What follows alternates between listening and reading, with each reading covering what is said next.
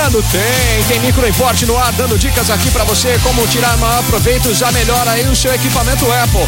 Falar aqui com a Jéssica, se ela não desligou na minha cara. Eu tô tão magoado com a Jéssica ainda, desde o último compartilhando. Tudo bem, Jéssica? Bom dia. Tudo bem, hoje eu tô boazinha, né? É, você não desligou na minha cara hoje, que moça boazinha. O que eu fiz para te magoar tanto assim? mordi mais um pedaço desta maçã? Será que fui eu que mordi esta maçã? Por isso que ela está aí magoada comigo. Jéssica, ensina a gente aí, menina. Ó, tem diferenças entre é, os tipos de USB usados aí. Explica pra gente qual que é essa diferença aí, Jéssica. Hoje, a mais recentemente, né, nos últimos lançamentos de iPhone, a Apple mudou aquele cabo do carregamento que vem dentro da caixinha. Ah. E isso causou muitas dúvidas nos usuários de iPhone, né? Certo. Eu queria explicar um pouquinho da diferença do modelo mais antigo, que é o Lightning com a entrada USB, ah. para o modelo mais recente que vem com os iPhones, que é que tem a entrada Lightning Entendi. e USB-C. Entendi. O que, que não mudou uh, até agora? Ah. Os iPhones, eles continuam tendo a entrada para carregar no tipo Lightning, que é aquele conector pequenininho, com os pininhos dourados que a gente está acostumado.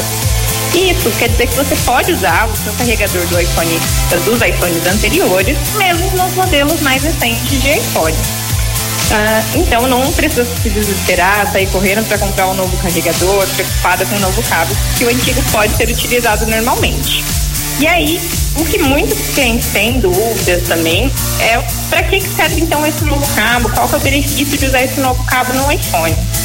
Pouca gente sabe, mas desde o iPhone 8 já tinha uma possibilidade de ter um carregamento mais rápido, até menos da metade do tempo comum de carregamento, ah. se você utilizar uma fonte de maior potência. A Apple tem diversos modelos de fonte de carregamento de iPhone disponíveis para venda a partir de 18 watts e ela tem uma entradinha que é o USB-C.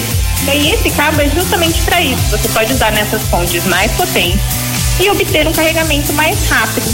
Além disso, ele pode ser utilizado para fazer a transferência de arquivos para computadores que têm entrada USB-C, como MacBook, Mac Mini e até mesmo computadores de outras marcas que têm esse tipo de conector também, sem você precisar comprar um adaptador outros cabos para poder fazer esse procedimento.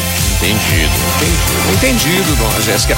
Caso tenha dúvida adicional aí, o, o a pessoa que tiver é, um iPhone pode contatar vocês aí, dar uma passada aí, ou então chamar no WhatsApp para tirar dúvidas e falar um pouquinho de, de outras coisinhas mais, né, Jéssica? Com certeza. Pode, Qualquer né? coisa pode entrar em contato com a gente no WhatsApp, ah. que é o 3211-7373. No nosso Instagram também tem várias informações referentes a isso, outras novidades, tudo que vai mudando a gente vai postando um pouquinho por lá. Bacana. No site também, microimporte.com.br, né, Jéssica? Isso mesmo. Beleza. Jéssica, ó, depois eu vou, eu, eu vou falar com o Tito, depois eu vou falar contigo ainda.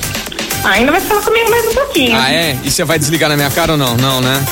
Ó, vou fazer esse sacrifício, hein? Você vai fazer esse esforço, né, Jéssica? Obrigado, viu? Obrigado pela compreensão.